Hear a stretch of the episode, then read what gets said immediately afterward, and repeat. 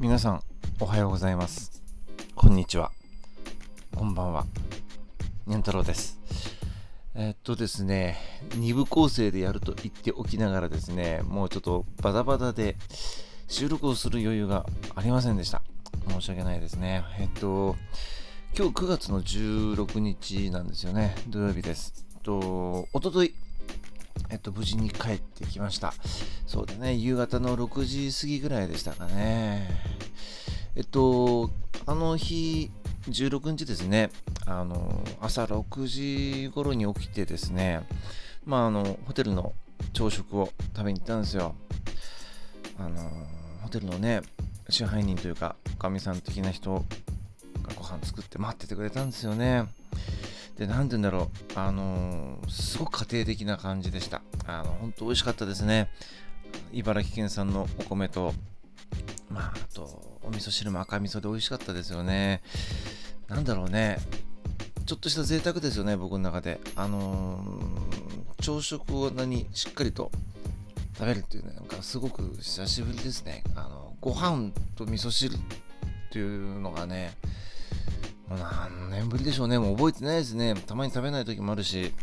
パンだけで済ましちゃう時もあるし、場合によってコーヒーだけ飲んで終わる時もあるし、なんかそういう旅行ならではのね、あのよくほら、旅館とかホテル行くとバイキングとかありますでしょ？ああいうのってなんかすごく特別感ありますよね。なんかすごい嬉しかったですね。で、まあ朝食とって、まあ、7時過ぎぐらいかな。まあちょっとなんかあのホテルの中で、まあ、ゆっくりくつろいで、で、まあちょっととあるあの方の配信の朝の配信を聞いたりとかですね。まあいろいろやってて、何時頃だったかな ?8 時半前ぐらいにはホテルチェックアウトして出ましたかね？最寄りの JR の駅まで歩いて20分ぐらいあるんですけど、なんかその歩くっていうのもまた新鮮で、歩いたことがないところですよね。まあ当然頼りになるのは Google マップだったりするんですけど、なんて言うんだろうな。知らない街を歩くってすごくなんかね、ワクワクしますよね。で、まあ、途中でコンビニ寄ったりするんですけど、やっぱりその初めて入るコンビニでしょ？全国チェーンとはいえ、初めて入るコンビニ。で、長野でも、まあね、あの、行った時話したことあったと思うんですけど、全国チェーンのコンビニなんですけど、あのカウンターコーヒーってありますよね。あれ、当然、元は水ってその地域の水だと思うんですよ。味やっぱ違うんですよね。微妙に。うん。あのー、やっぱ東京で飲む水と、その地方に来て飲む水ってやっぱ元が違うんでね。そういう変化も感じられたりしてよかったですね。で、えー、っと、歩いて、えー、っと、駅に着いたんですけど、まあ、当然向かうところっていうのは、Suica に対応してないんですよ。あの、乗るときは Suica 使えるんですけど、降りるときに Suica に対応してないから、ちょっといろいろ面倒なことになるっていうのは、事前に調べてて分かってたんで、まあ、あえて切符でね、行きました。改札で、あの、駅員さんに聞いて、えー、切符の方がこれでいいですよねって、そうですって言われたんで、切符買って、行ったわけですよね。電車で言うとね、JR これ水郡線飛ぶのかな？うん。えっと、いわゆるね、電車というのとは違うんですよ。ディーゼル車って言った方がいいのかな？要はほら、パンタグラフがこう立ち上がって上にあるね、電線にこう設置して電気を取り入れて電力で動くのが電車でしょ？でも、パンタグラフないんですよ。で、おそらくこれ燃料で動くんでしょうね。なんとも言えないですよね。ディーゼル車に乗るってすごく久しぶりで、あの今のディーゼル車っていうのはもう本当に環境に配慮した、ね、あの黒煙もくもくと出るようなあのディーゼルとは違うわけですよね。音も静かですしあのエンジンが駆動してても独特の匂いがしない。で僕なんかの世代ですと小学校ぐらいの時に乗ったディーゼル車ってもう本当にあの車輪の近くなんてもう真っ黒いすすだらけであのエンジンかけるとものすごい大きい音しててなんかこう独特の焦げ臭い匂いがするわけですよね。もういかにもディーゼルを燃やしてますっていう匂いがする。そういうね、ディーゼルじゃなかったんですよね。まあ、それもそれでちょっと寂しい気もするんですけど、まあ、無時代ですよね。でね、何よりも驚いたのが、あのー、まあ僕も長野に住んでたんでわかるんですけど、電車の扉ってボタンを押さないと開かないんですよ。到着して、そのボタン周りのランプがついたら押してくださいってことらしいんですけどね。いや、新鮮でしたね。で、乗ったら、自分で閉めなきゃいけないんですよね。これは僕ら僕らなんかのね、あの人間からすると開けっぱなしにしてしまうと思うんで、ああ、いけないいけないと思って僕も閉めたんですけどね、ああれもまた新鮮ですね。あの、もっと昔の電車だとそんなランプなんかつかないから、本当にね、あの、ボタン、適当なとこで押さなきゃいけなかったりとか、もっとすごいと、あの、電車の車掌さんが、なんかロックを解除して手で開けるんですよね。昔のやつですと。確か私手で開けるやつは乗ったことありますね。で、手で閉めるってやつですよね。面白いですよね、これね。あの、暑い時期とか寒い地域なんかですと、電車の扉って長い間、ね、開けっぱなしなんかだと、ね、寒かったり暑かったりすると思うんですよ。そういった意味で理にかなってるなとすごく思いましたね。でね、電車がね、あ電車っていうかそのディーゼル車ってね、ワンマンなんですよ。運転手さんしかいない。車掌さんがいない。まあ、と言いながらもなんかね、2人ぐらい乗ってるのは見えたんですけど、あのー、切符を電車、あの列車の中で売ってるんですよね。途中からね、乗ってくる人っていうのはそこで切符を買う。まあ、いわゆる整理券みたいな番号を取って、どっから乗ったかっていうのが分かるようになっていて、えー、切符を買うと。で、降りるときも切符を車掌さんに渡すと。まあ、バス、昔で言うバスですよね。そんな感じがしてね、なんか、なんとも言えない気持ちになりましたね。で、列車も走っていくんですけどね、こう、畑のど真ん中を走っていくんですよ。あとは森のトンネルみたいなところ。もうね、これたまんないですね。やっぱりね、たまにこういうとこ行くといいですね。で、途中で、まあ、降りなきゃいけない駅がありました。そこで降りました。で、今度ね、引き返すような、まあ、向かうとこは違うんだけど、逆方向に向かっていくような電車の、列車の方に乗り換えをしました。大体ね、1時間弱ぐらいですかね、だんだんだんだん川が見えてきて、あ、やっぱり滝が近いって川が近くにあるんだな、とかね。で、川の中でこう、釣りをしてる人とかね、見えてくるんですよ。もう、これね、本当にね、言葉にならないぐらい素敵なもう雰囲気でしたね。あの、なんつったらいいのかな。飢えてたのかな、こういうものにね。で、目的地が、あの、袋田っていう駅だったんですよね。で、またうまくね、バスと連携できてるんですよ。電車が到着した時間の、まあ、5分後ぐらいにバスが来るような設定になってるんでしょう。バスが来て、そのバスもね、 Suica が使えないんですよね。整理番号、あの、後ろ乗りから取って、降りるときに精算をするというので、まあこれも新鮮ですよね。バスで Suica が使えないってまだあるんだなっていうね。まあ僕の住んでた長野もそうなんですけどね。うん、ほとんど空気しか運んでないようなバスですよ。お客さん乗ってないんですもん。空気だけ運ぶバスってすごいですよね。で、10分もしないかな。ようやくその袋田の滝の近くの最寄りバス停に降りたんですよね。で、乗ってるお客さんで僕ともう1人、2人だけ。ね。まあ、ほとんどの人は車単価で来るんでしょう。で、バス停降りるとね、あのドライブインだ、まあ、後でわかるんですけど、ドライブインがあったんですよ。で、そこから、まあ、おばちゃんが出てきて、ね、よかったらここでなんか召し上がっててどうぞ、なんて言ってくれたんですけど、その時はね、とにかく炊きに行くのが精一杯なんで、また後でなんて言って別れたんですけど、袋田の滝までね、そうだな、バス停から10分か15分ぐらいでしたかね、歩きましたよ。で、途中でね、迷うんですよね。こっちどっち行ったらいいのかなっていうね。まあお土産屋さんなんとかとか旅館とかいっぱいあって、なんかすごく賑やかなとこあったんですけど、まあそこの逆方向から来る親子連れみたいなのが来て、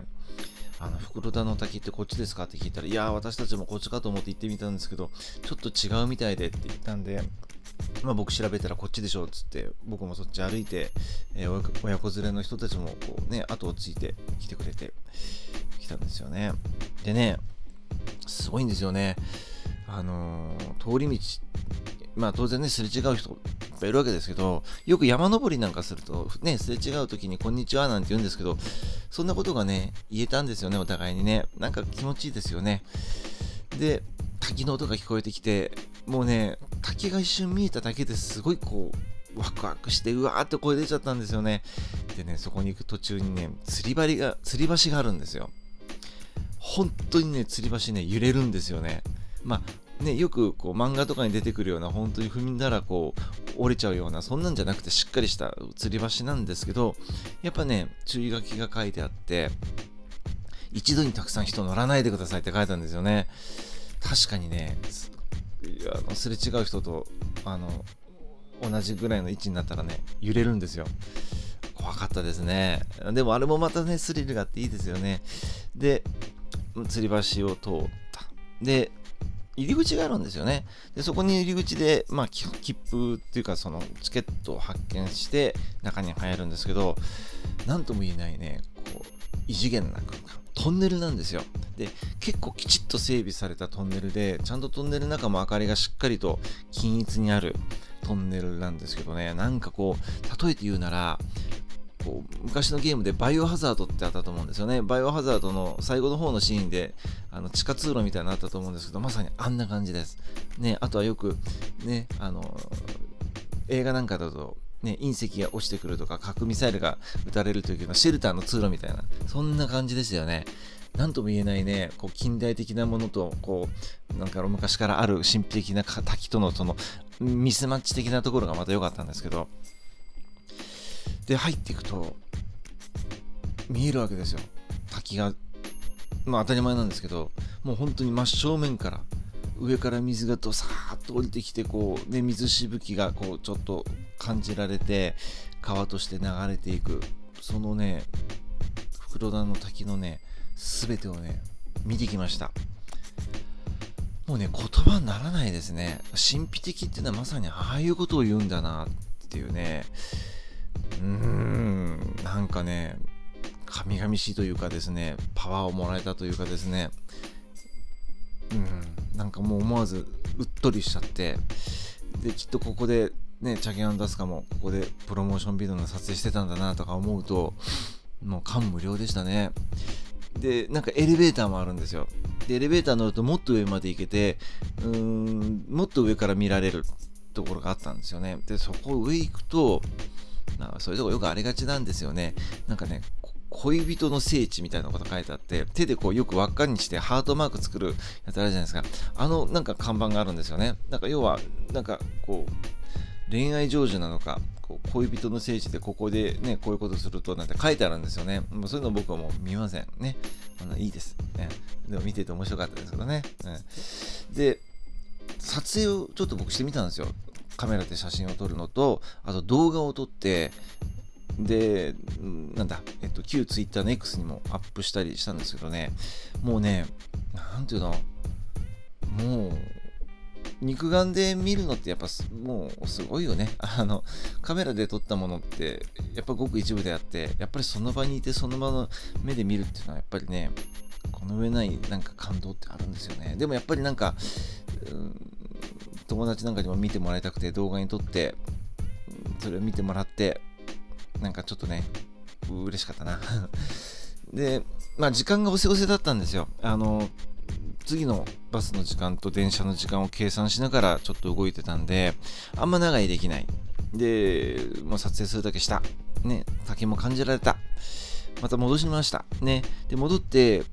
お蕎麦屋さん行きたかったんですけど、ちょっと友達から教わったお蕎麦屋さんが、ちょうどね、その曜日はね、定休日なんですよね。あ残念だなと思って。で、またちょっと近くにもお土産屋さんがあったんで、そこでね、お昼ご飯食べてきました。なんかね、お蕎麦と、えっとね、鮎の塩焼きと、イカのお刺身とか、あと、こんにゃくかな？味噌田楽か。田楽だとか、あと山菜とかですね、あるランチセットだったんですけどね、美味しかったですね。あの、川の近くってね、鮎の塩焼きって結構あるんですよ。で長野でも食べたんですけど、また塩気が効いてね、うまいんですよね。もうね、もう普段頑張ってるからこういう贅沢たまにはいいのよねと思ってね、あの思い切って高いの頼んで食べちゃいましたね。で、お土産買って、まあちょっとそろそろね、時間なんでね、ちょっと気持ちを言う持ってバス停に戻ったんです。たらね、あの、行きの時に、降りた時に、ドライブインのおばちゃんが、やってってって言ってくれたドライブインがあったんですよ。で、そこちょっと入ってみたんですよね。でね、まあ正直ね、もう寂れた感じの、もうお客さんも誰もいないし、建物も古いし、まあもうちょっと言葉悪いけど汚らしい感じのお店だったんですけどね、中にいっぱいいろんな表彰とか、なんかね、いろんなもんあって、おそらくですよ、多分、何十年も前は栄えてたんだろうな。で、すごくその、茨城県にこう貢献できたなんかすごいお店だったんじゃないかなと思うんですよ。ほんといろんなもん飾ってあって、かつての栄光って言ったら失礼だけど、すごいお店だったんだなっていうのがね、なんとなくね、見えました、僕には。なんかね、昭和の止まったまんまのね、お店の中だったんですよ。もう本当に時が止まったかのような。でも僕にはね、そういうの大好きで、で、おばちゃんがいてね、きっとこのおばちゃんも何十年もずっとやってきたんだろうなってうん。でね、かき氷食べてきました。で、またそのかき氷をね、削る機械がね、大昔の機械なんですよ。なんだろうな、昭和3、40年ぐらいかな、多分ね。ずっとその、かき氷の機械は氷をずっと今に至るまで削り続けてきたんだなと思うとなんかね、嬉しくて、結構おばちゃんと長話しちゃったんですよね。で、思わずかき氷食べてるとこ、ちょっと写真撮ってもらうようにお願いしたんですけどね、さすがね、昭和の時の止まったおばちゃんか、スマホの使い方がわからないんですね。シャッターの押し方がわからなくて、あの苦戦していましたけど、そんなとこがお茶目でね、で、帰りにお会計して、元気でねって話ができてね、そういう出会いってすごく僕好きなんですよね。旅の醍醐味ですよ。なんかいろんなね、今まで普通に生きてたら、絶対会うことがない人と会えた、その2日間だったんですよね。バスの運転手さんもすごく気さくだったし、で、バス待っててバス乗って、行きのね、バスと同じ運転手さんだったんですよね。これもまた嬉しいですよね。で、途中でね、あの、今回は、えっと、袋田の駅に向かうんではなく、えー、日立大吾っていう駅に向かいました。袋田よりもちょっと先の駅なんですけどね、あのー、それも目的があって、で、駅に向かう道路途中にちらっと見えたね、学校の校舎があるんですけど、そこもね、多分、多分なんですけどね、雰囲気的に見れば、チャゲアンダースカのサンズドーターズっていう曲のプロモーションビデオの撮影に使った校舎かなって一瞬見えましたね。で、袋田の駅を通過して、えー、日立大吾駅に着いたんですよね。まあね、感動ですよね。この駅も実はチャゲアンダースカがロケを使使ってた駅なんですよ。で、電車の発車まで30分以上時間があった。なので、まあ、駅員さんにちょっとお願いをして、あの反対側のホームのあのとこだったんですよね。僕が写真撮りたかったところが。なので、駅員さんにお願いして、僕反対側回るんで、そこから写真撮ってもらっていいですか？ってお願いしたら、まあ、電車来るまで時間あるから、この時間だったらいいよって言ってくれてね、これ普通都会じゃね、考えられないですよ。忙しい都会の運転手さん、あの、駅員さんにそんなこと頼めないし、でもやっぱり、のどかですよね。うん。で、写真撮ってもらって、プロモーションビデオのワンシーンに似たような写真がちょっと撮れて僕の中ではねもう満足でしたね。でようやく電車が来て、えー、水戸駅まで1本で行きました。あの水戸駅って僕降りたこと、まあ、今回も降りなかったんですけどあのー、なんとなくは知ってた。大学の時も水戸駅の電車があったし。で水戸駅降りたらねその僕の通ってた大学の最寄り駅まで行く電車のなんかね、あのー、看板が見えたんですよ。なんかとも言えないね、感慨深いものがありましたね、これもね。あ、このコに乗れば大学の方行けるんだな、なんて思って、なんかちょっとね、全ては繋がってんだな、って感じがして。で、ようやくね、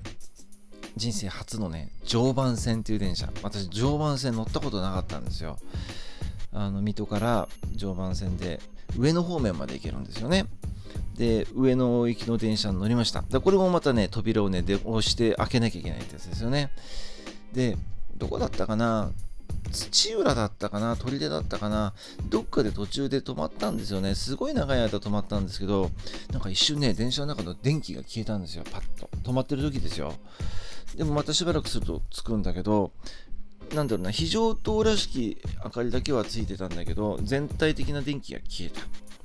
これなんだろうなと思ってね。でもなんかお客さん別に動揺してる様子ないし、きっとこれはこのね、駅を普段使ってる人からすると当たり前の日常なのかな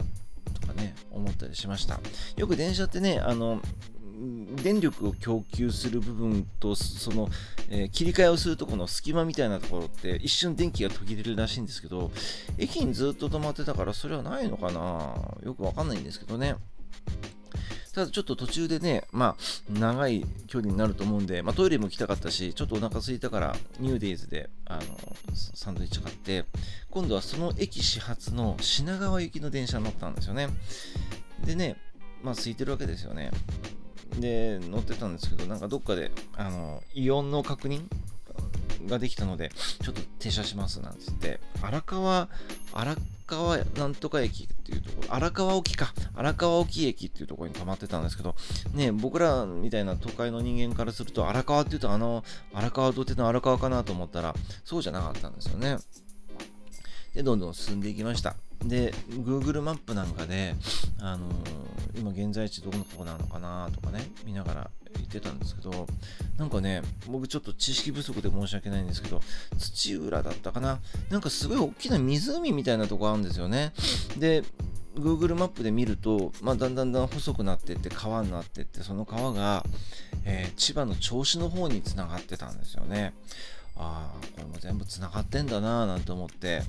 まあ、茨城県と千葉県、まあ、千葉県なんて言ったりするとこもあるみたいなんですけどね、なんかすぐ近くに感じられて、あ身近だったなと思ってね。で、常磐線乗るでしょ？で、品川まで行くわけじゃないんですけど、あのー、だんだんだんだんね、景色がちょっとね、見慣れた景色になってくるわけですよ。で、我孫子だとか通って、松戸の方、新松戸かな？新松戸通って、で、武蔵野線があるわけですよね。だんだんだんだんね、現実が見えてきたというかね、うん、なんかこう、小学校とか中学校の頃に家族旅行へ行って、えー、田舎に着いた時に列車とか特急とかね、そういう電車の扉が開いた瞬間、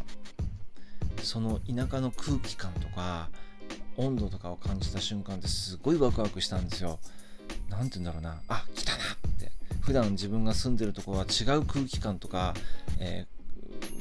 ー、なんだろうな、空気の良さであるとか、気温も違うわけですよね。それをね、感じる時ってすごい楽しかったんだけど、帰る時ですよ。ね、で、旅行終わって、ね、あのー、田舎から電車乗った。で、東京に着きました。上野駅とか東京駅着くわけですよね。その着いた時に、列車の扉が開いた時の、もう何とも言えないね、都会のなんかこうちょっと、もう言葉悪いけど、汚い空気、ね、えー、もわっとした空気、変に暑い温度、空気、気温、あれを感じた時に、ああ、もう自分の旅行は終わってしまったんだなっていうがっかり感。あれと似たような感じをね、味わいましたね。あの、新松戸着いた時ね。うん。まあ、そんな感じで、一泊でしたけど、すごく僕にとっては内容の濃い旅でしたね。まあ、一人旅っていうのは久々かな？うん、ほとんどしたことがなかったんでね、なんで急に行きたくなったんだろうな、と思ってね。いけたと思うんですけどね、絶対ね。でも、なんとなく今この時期だったのかな。自分の中でのなんかいろんな、なんだろうな、いろんなこう、けけしめっていうかね、切り替えっていうか、できたんでよかったなと思ってます。と、まあ、こんな感じで、無事にニャントロは帰ってきました。で、今日はですね、えー、夜勤です。夜勤へちょっと行ってくるんですけどね、あの、ようやく独り立ちして2回目の夜勤をこの間終わって、今日は3回目ですね。まあ、あの、おかげさまでね、随分働きやすい環境でお仕事をさせていただいて、まだわかんないこともありますけど、ちょっとずつ覚えていけばいいかなと思っております。で、夜勤ね、えっ、ー、と、明日明けて、えっ、ー、と、そっか、今日から3連休って方いるんですよね。えっ、と、幸いね、月曜日、僕3連休の最終日っていうのかな。休みなんですよ。で、ちょっとこの日もね、ちょっと友達と待ち合わせして、とあるちょっと計画を立ててるんで、えー、ちょっと楽しみにしてください。またちょっとね、あの、Twitter とか、あ X か、X でもポストしたり、またこういうね、音の配信で何か伝えられたらいいなと思っております。また収録するんで聞いてください。ありがとうございました。